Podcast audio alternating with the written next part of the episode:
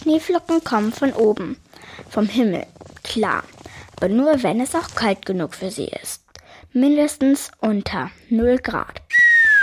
Hoch oben in den Wolken sind nämlich kleine Wasserteilchen. Die sind der wichtigste Bestandteil der Schneeflocken. Markus Garhammer ist Diplom-Meteorologe an der Ludwig-Maximilians-Universität in München.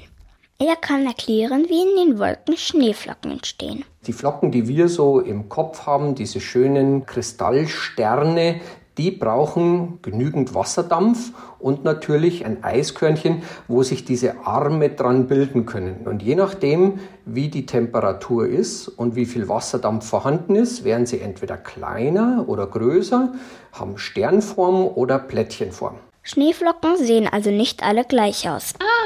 Ganz im Gegenteil. Sie haben verschiedene Formen, und zwar unendlich viele. Denn jede Schneeflocke, die vom Himmel fällt, ist einzigartig. Keine Flocke gleicht der anderen. Markus Garhammer weiß, warum das so ist. Weil jede Schneeflocke auf eine etwas unterschiedliche Art und Weise entsteht. Es hängt sehr, sehr stark davon ab, wo in einer Wolke Schneeflocken entstehen, wie weit oben und wie sie auf dem Weg zum Boden runterfallen. Manche Schneeflocken berühren sich zum Beispiel beim Fallen. Dann kleben sie aneinander und werden so größer. Aber Schneeflocken sehen nicht nur einzigartig aus, sie haben auch ganz bestimmte Eigenschaften. Vor allem, wenn sie nicht mehr einzelne Flocken sind, sondern ein Schneeteppich am Boden.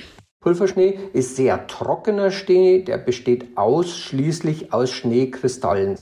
Wenn es wärmer wird, sind in der Luft kleine Wassertröpfchen noch vorhanden, die noch nicht gefroren sind und die lagern sich aber an diesen Schneekristallen an und kleben die zusammen.